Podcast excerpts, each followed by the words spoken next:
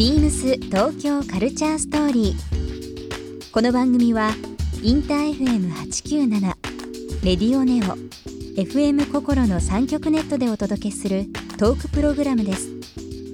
案内役はビームスコミュニケーションディレクターの土井博志。今週のゲストはスカイハイです。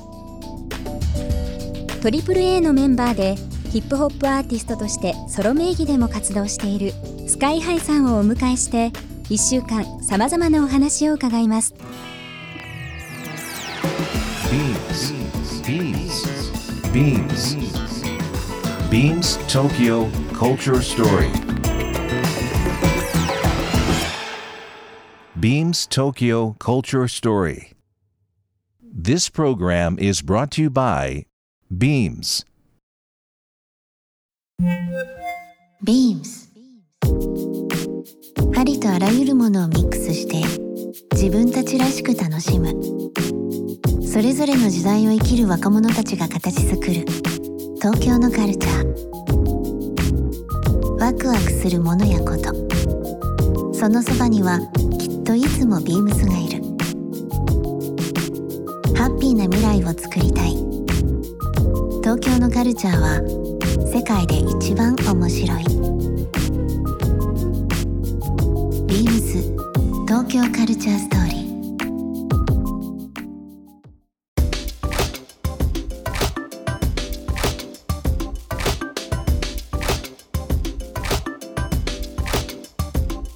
本日3月19日、えーだいぶ暖かくなってきましたけども今週のゲストはですね、えースカイハイさんになりますはい。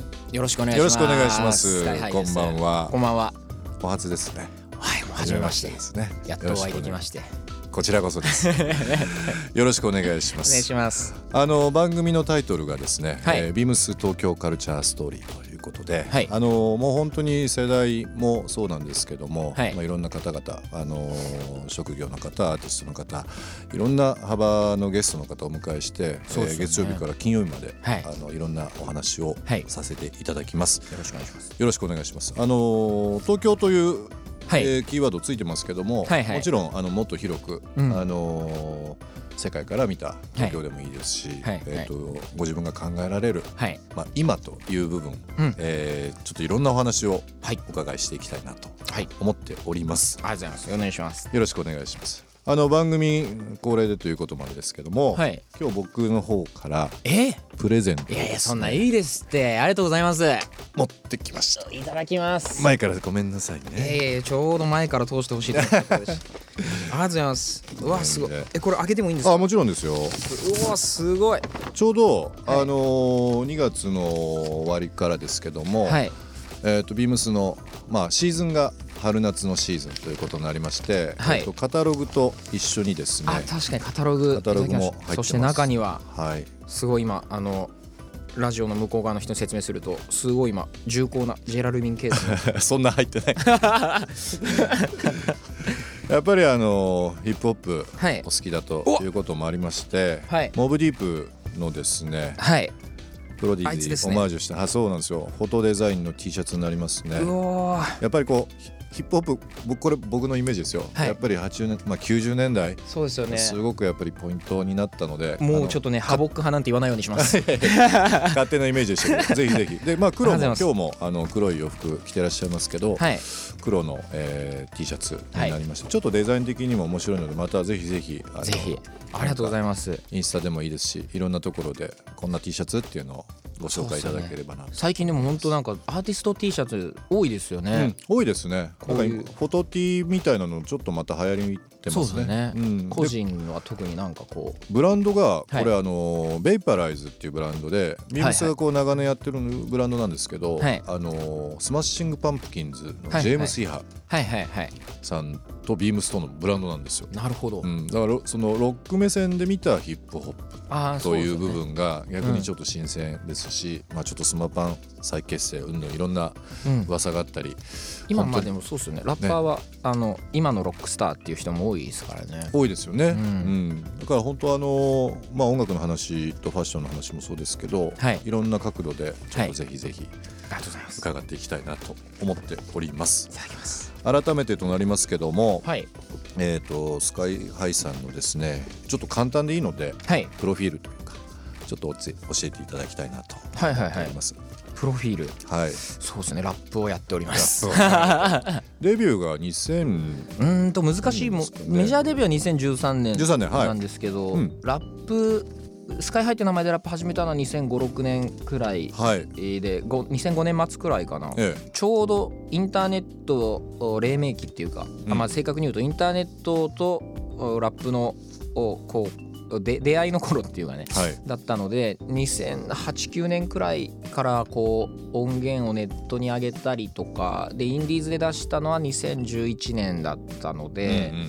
まあどこをデビューというか難しいところなんですけど、まあでも10年近くまあ10年ですね。まあラップしてねそうですね。ううん。ん今でもインターネットのその黎明期っておっしゃいましたけど本当ここ、うんまあ5年10年はい、15年、うんいろんな形でそのアーティストの表現の方法が変わってきましたよね。そうですね。あの自分自身をこう見せるというか。はいはいはい。デビューもそうですし、うん。なんかリリースするタイミングもそうですけど、はいはいはい。確かにネットの影響っていうのは本当大きいですよね。大きいと思いますね。うん。なんとなく個人的なあ見解では絞らなければ絞らない方があかっこいいっていうかね、うん結構なんかあの、まあ、昔のあのディスっぽくなるのもやですけど CCCD とかね。うん。コピーコントロール CD とかってものすごいナンセンスだったなって、うんうん。すごいリスナーからしても思ってたんですけどなるほど。なんかそそれ以降もやっぱインターネットでできた時もあのほらなんか YouTube にフル尺上がってないとか、あのストリーミングにいまだに提供しないとかうんっていうのっていまだにあるけど、うん。なんか少しずつ取り壊されていったりとか、うん、してで結構やっぱそのヒップホップとかラップとその新しいものって、えー、と割とこう親和性高くてまあねそれこそあの最近こう例えで出しすぎててちょっと自分でも気持ち悪いなと思ってても控えようかなと思ってるのは やっぱチャンサーラッパーのあのストリーミングだけでグラミー賞を取った。なるほど。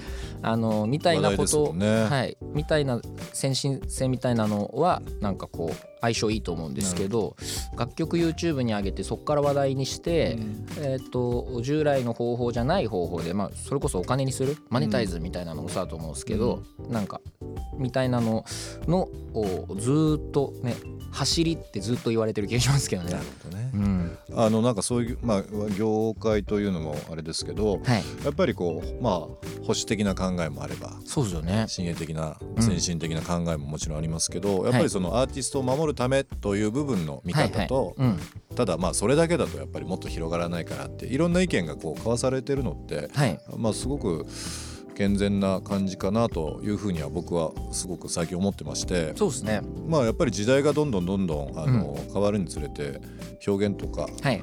今の話じゃないですけど変わってくるので、うんまあ本当にあのファッションもそうなんですけど、はい今までこう一方通行だったものがすごく多様化してて、音楽のその捉え方感じ方もすごく多様化してると思うので、はい。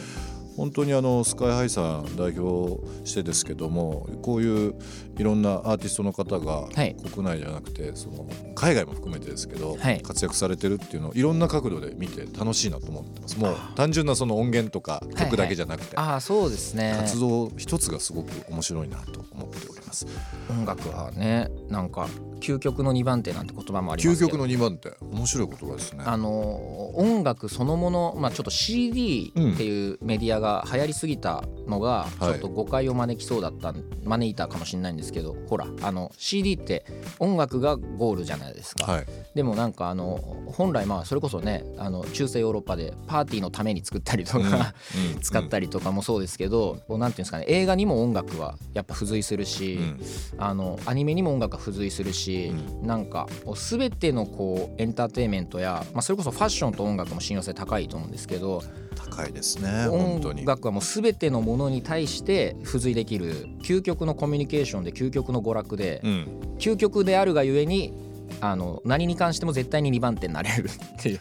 ちょっと面白いですねその言葉今の表現も。ですかね。すごい勉強になっていえそんなこと言っていただいや本当に。あの世界のね土井地さんに何ですかそれは。こと言っていただいて。芸人の名前みたいになってる。確かに言いそうですね。なんちゃら鍋やつじゃないですけどね。いやでも本当だからあのだからこそなんかそれをねあのプライドとしても持っていきたいし、うん、え逆になんか必要以上にこうなんていうんですかね硬くなったら逆に可能性縮めちゃうように個人的には思ってます。なるほどね。ビームス東京カルチャーストーリー。番組では皆様からのメッセージをお待ちしています。メールアドレスは beams897 アットマークインター FM.jp ツイッターはハッシュタグ beams897 ハッシュタグビームス東京カルチャーストーリーをつけてつぶやいてください。またもう一度お聞きになりたい方はラジコラジオクラウドでチェックできます。ビームス東京カルチャーストーリー。明日もお楽しみに。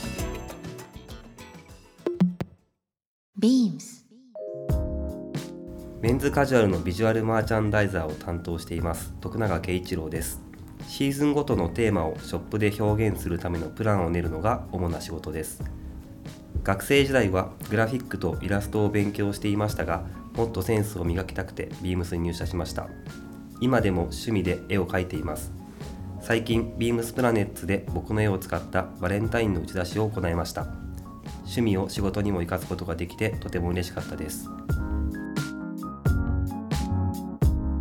ビームス東京カルチャーストーリー Beams Tokyo Culture Story This program was brought to you by Beams